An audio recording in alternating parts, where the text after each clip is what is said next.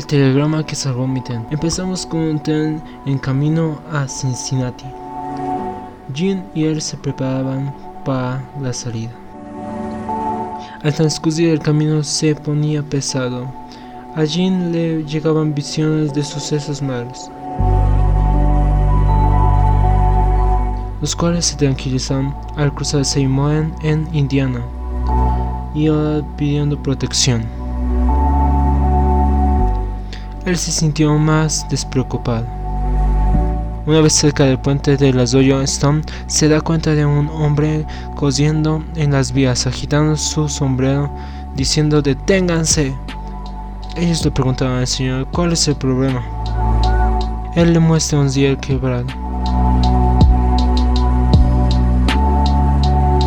El señor explica que salió cocino de su casa para dirigirse a la estación de tren y da un vistazo. Él se da cuenta de que una ziel estaba rota. Nos cuenta que después de estos sucesos habían ocurrido un acontecimiento en otro lugar con el tren número 55 y el Zei Zoto.